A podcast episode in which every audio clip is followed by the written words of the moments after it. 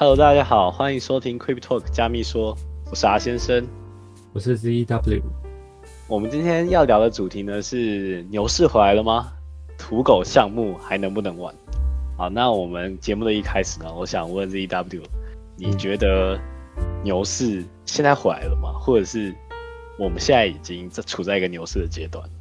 其实我们我觉得可以从两个面向去看这件事情。就第一个是从价格面好了，我们可以看一下之前的一个价格走势。比特币的价格碰到一万五左右的时候，其实有点触底反弹的感觉嘛。然后又谈到了差不多三万多，是上一次的高点往下跌的支撑位。对，但是现在碰到这个支撑位之后，我们还在等待下一步的一个走势嘛。那究竟会不会突破？我觉得可能也要看第二件事情，就是这个币圈的一个新的一个叙事的方向。那这个方向可能是。ZK 可能是 GameFi，可能是社交，或者是像最近比较火红的 WorldCoin 这样做全球性的一个项目，可能某一个突破点吧，它突然火起来了。那突破了这个价位之后，会造成下一波新牛市。但是目前其实都还比较不明确啊，我是这样觉得。那你觉得嘞？哎，我题外话就是，你还记得就是之前你最早跟我讲过一个东西叫做比特币彩虹图吗？然后我其实后面蛮信仰这个东西的。我自己也有做了一篇关于比特币彩虹图的贴文，我，稍微小研究一下。然后以它图上目前的位置，现在是应该说从前阵子开始就触碰底部了。这样，你觉得这个东西是有参考价值的吗？我觉得首先它很明确啊，就是你可以很清楚看到它上面标示的每一个区块，哪边是底部，哪边是可能可以持有，哪边是已经在泡沫的一个区间了。对，所以对于一般的可能大家不太想研究的话，其实看这个就会蛮明确的。嗯，就是以一个如果你真的是一个躺平或者是一个长期持有者的话，其实看一个非常大的区间去判断它的趋势的话，我我个人也觉得是可行的啦。因为至少我们以大数据拉长来看的话，它现在真的是处于一个非常低的一个价格买入区间。当然，当然它这个东西其实有修正过，你应该也知道，就是它第一版本。好像是失效了嘛，就是它没有一点点，对对对，它没有成功预测到底部的位置，因为它，哎，我记得那个时候第一版的底部大概是在两万二左右吗？好像是，然后差不多差不多，第一版底部在两万二左右，但是那个时候就跌破两万二，然后最低的时候我们是在去年年底大概十一月的时候跌到了一万五千美元左右。一万五千七，对，差不多这个位置。所以呢，那个比特币彩虹图的创作者呢，他们就把这个图重新修正以后，把底部呢现在改为在一万五千左右这样。但是修正以后呢，确实啊，现在以最新版本 V2 版本看起来的话，好像又又符合了，又符合这个比特币彩虹图。所以。我觉得这个东西是可以，个人觉得吧，是可以参考看看，嗯，因为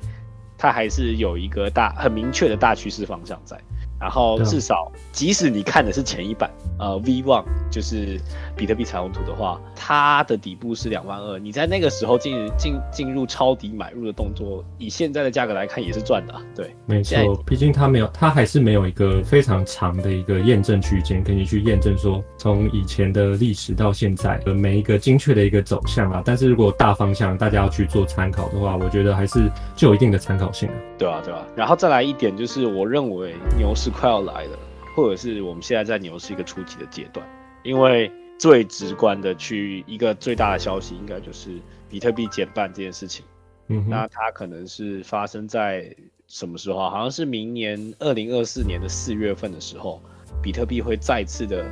减半。那以往的经历来说，每次减半就会带起一波牛市嘛？对，所以至少我们以这个记录去推断的话。而且以它的它的消息面来说，它一定是对整个币圈、对比特币是一个非常大的利好。以经济学来说，减半也是带动那个量少然后价增的一个趋势嘛，对不对？我不敢说现在已经在牛市中，但是至少是一个蛮初期，甚至已经开始的阶段了。好，那我们回到第二个我们就要聊的话题，就是迷因币还能不能玩？嗯哼，对，那。我觉得这个其实可以讨论到我们最一开始进入币圈的时候对，因为你一开始进到币圈的时候，就是因为狗狗币嘛，要不要说一下这个故事？好，这个故事只要是有追踪我或者是有关注我的人，应该都知道这个故事啊。那我就随便再简单讲一下，就是当初你，我是因为你，你那个时候狗狗币赚很多钱，对不对？然后我就觉得，哎，这个东西，这个东西到底是什么？为什么可以那么扯？因为我那个时候有在考虑要不要玩股票，但是听到你的那个投资回报率以后，我就整个人就脑冲了，就冲进了这个加密货币市场。然后第一个买的就是民营民营网狗狗币嘛，因为那个时候好像。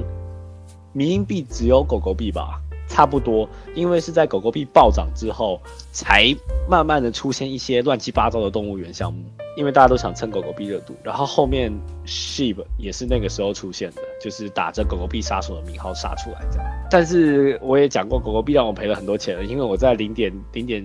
六九、零点七的时候加仓，因为隔天马斯克要参加那个周六夜现场的节目。哦，自作聪明的在那个消息之前去买入，结果呢，当天就是一个暴无情的暴跌啊，所以被套得很死。但是没关系啦，我们现在回头来看，呃，我觉得以民营币的角度来说，狗狗币的回撤其实没有很大，你觉得呢？毕竟我觉得它还是目前民营币的一个龙头啦，它其实还是具有一定的一个支撑的那种力道，你懂吗？就是它还是有一定的一个受众在。就大家有个信仰，嗯，因为这个盘已经太多人参与了，对，它是全世界都参与在这个项目里面，啊，最大的推手当然是马斯克，我们没无话可说嘛，对不对？但当然，马斯克呃快速的把它推到世人面前，让那么多人参与了进来，那就说明他的信仰和价值其实是已经蛮高的。那在这个市场进行大幅度回撤回调的时候呢？它还是它的它的支撑的力道也算蛮大的。你看，呃，现在狗狗币还是排在 CMC 的前十大加密货币里面，其实是一件很厉害的事情哦，能稳居前十这件事情。你看，历经了 Luna 的事件，然后又 UST，整个市场已经洗了一次盘，那狗狗币还稳居前十，所以我觉得它它当之无愧的民营网，然后我还是会继续持有它。嗯，因为它其实在我心目中已经算是一个主流币了。其实我想要，我我比较想问你一个问题，就是你觉得冥币是一般散户可以去玩的吗？或者是我们应该去碰它吗？我其实很不建议散户去玩冥币这件事，因为呃哦，应该不能说用去散户去定义，而是说你是小白还是老韭菜这件事情。嗯，因为小白对这个市场的了解本来就很浅，那。大多都是对着加密货币有不切实际的幻想进来的，嗯，就是因为听过很多暴富神话啊，什么几天翻百倍、千倍币这样的神话，对，所以大多数是抱着哦想要快速致富的心态来到这个市场。那他们很容易想去 formal 的，当然就是那些可以快速翻倍的项目嘛，首当其冲就是各大民营项目，对不对？对啊。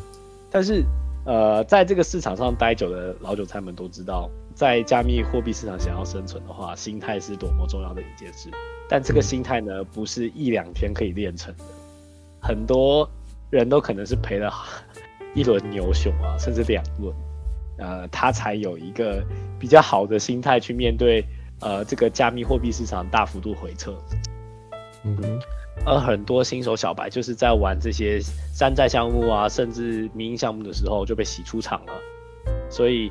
我觉得小白是真的不要碰。嗯，你你大可以把这些钱放在一些更稳定的主流项目上面。嗯，虽然它可能它也是大几率会跌了，但是它的回撤幅度是没有那么大的。那当当这个市场回暖，真的牛市开启的时候，它也可以带给你一个非常不错的回报。嗯哼。其实我觉得我可以分享一个前阵子在区块先生的频道上面看到的一个一个一个举例吧。最早发现佩佩这个项目的一个人之一叫做 Polly，Polly 这个人，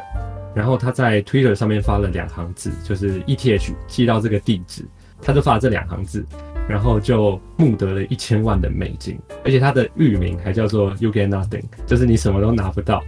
对，所以 我觉得这个真的很屌，这超屌的。他最后有讲了一句啊。冥币可能只有疯子才会玩，但是有时候疯子就是会赚钱。所以我觉得冥币它其实就是一把双面刃啊，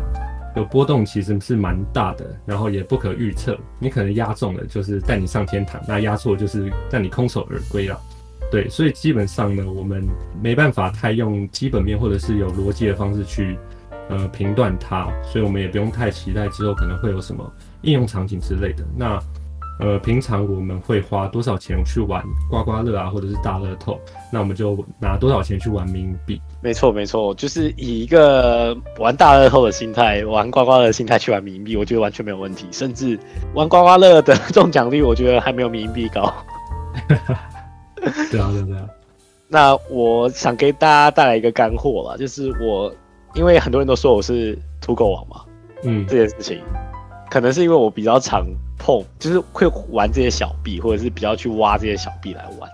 但我其实也没有没有那么疯啦，就是砸很多钱在里面。像前阵子大家最大家应该都知道最火的项目有两个，一个是佩佩币嘛，然后再来一个就是 AI Doge。那当初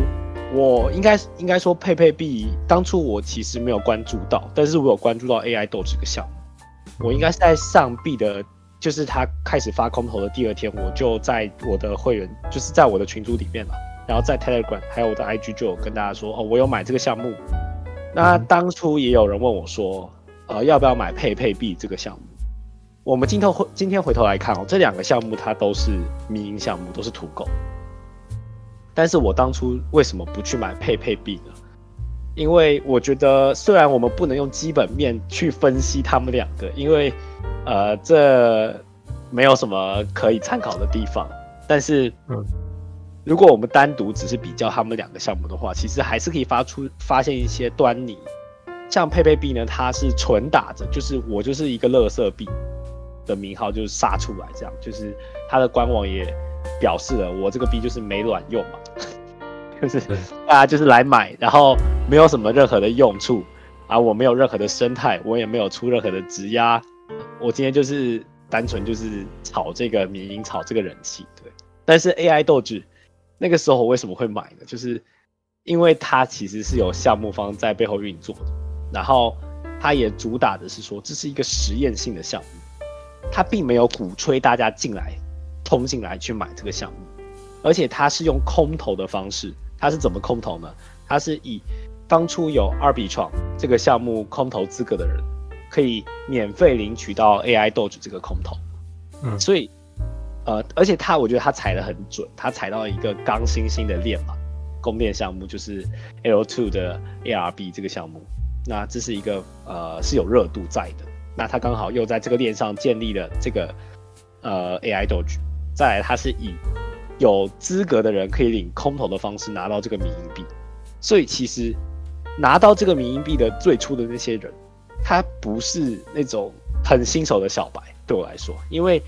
既然他要有资格拿到 ARB，其实就是有一定门槛在的，对吧？嗯哼，合理。对，那他今天有这样资格的人才拿到 AI 豆，就说明他对加密货币的认知，或者是他他的金钱的经济能力其实是有一定基础的，他不会快速的去抛售手上的这个代币，他抛售的几率会比较小了，我觉得。嗯，再来，项目方也表明了。这个项目是，呃，项目方是没有持有任何代币的，他完全是以有资格拿空投的形式去，呃，公平去分配这个代币的。项目方没有代币这件事情，就不会出现我们常讲的项目方砸盘的事情。所以这也是非常吸引我这去购买 AI 豆子这一点的。好，这是后话，但是我们来看一下价格。我当初买的时候，呃，是在 AI 豆子上的第二天。然后我那个时候在群组也有跟大家分享这件事情，呃，群组也有些人跟着我去买入，当然都是小金额了，因为我也告诉大家，这个只是大家可以当乐头玩玩而已。当然后面买了一两天之后，就开始一轮又一轮的暴涨，最高呢大概是翻了大概有个快五倍吧，就短短的不到半个月时间翻了快五倍。其实具体时间我也记得不是很清楚，但是翻了至少快要五倍这样。那我们再来看回撤，大家都会说佩佩币也涨很多啊，佩佩币涨得比 AI 豆就还凶。但是我们看现在价格的结果，佩佩币是真的是叠成一坨屎了，就是回归它就是一坨屎的这个初衷，它真的叠成一坨屎。对，但是 AI 豆局它现在回撤的价格还是比我当初买入的价格高，就说明它的支撑力道是远远大于佩佩币的。同样是民营项目，为什么它的最后的后后面我们再回头看它的差距会那么大呢？就是我前面跟大家分析的那样，其实。呃，你在玩民营项目的时候，你还是要去思考它背后的一一点一些逻辑性在。然后，同样是两个民营项目，你要去进行比较，到底是哪个比较有胜率，哪个机会比较多？那你觉得，你觉得有什么条件能继续支撑说，像 AI 斗局，它持续未来持续是往上坡走的，或者是它能维持这样一个支撑的力度？应该说后续的走势，我就我个人就不太清楚了，因为我当初是以一个买乐透的心态进来嘛，我刚刚有提过。当然，呃，我买这个乐透是就是我自己选择一个几率比较高的乐透，可以这样去比喻它，几率比较高的。那它目前还是在我当初的成本价之上，所以我个人还是盈利的状态。我对它后续也没有太多的看法。反而我会去注意整个比特币大盘的走势吧，整个经济的走势是否会再带来一波热潮？那我相信，当这个大盘再往起飞的时候，这些民营项目多多少少都会被带动了。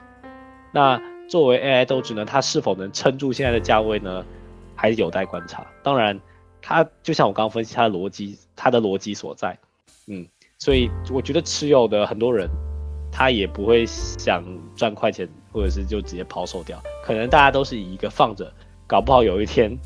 它会变成一个百倍百倍项目的一个心态在看待它这样。所以你总结来说的话，你还是呃比较比较是大盘的一个走势，然后在现在可能比较牛市的一个初期去做入场，然后可能在牛市的一个过程中再去把它抛掉。对，没错没错，就是我觉得现在抛的话没有太大的意义，因为第一它也不值多少钱。嗯嗯，然后，但是如果把它放着，放到真的可能明年或者今年年底的时候，整个大盘有个非常好的走势，那它被带动的几率也是非常大的。那当这种非常小，它的资它的体量还非常小的盘子被拉的时候，那它的成长的幅度也是非常可观。可能小钱变大钱，我再把它进行一个抛售的动作，对不对？啊，反正我讲这些不是让大家去玩民营币了，就是这是我一个。玩迷音币的一些经验的小小经验、小心得，这样就是，如果今天你是个老韭菜，你有这样的心态跟认知的话，我觉得你可以尝试看看，就是以一个刚刚讲的玩乐透啊，玩玩刮刮乐的心态去玩它，资金量也少少放，这样它不见了你也不会心疼，但它，哎，它今天真的被拉盘了，它真的暴涨了，那你也可以得到呃意外的小惊喜。对没错，就是主要就是我们不能只看说你把资金投入在这个冥币上面能获得的一个报酬，也要想说，如果你因为赚钱，然后你投入了大量的金钱在这个冥币上面，到头来也有可能一无所有了。对，所以你要去想它的两个面相。所以大家就小心谨慎吧。简单的快速总结。好，那大家我们就下次再见哦。下次再见，拜拜，拜拜。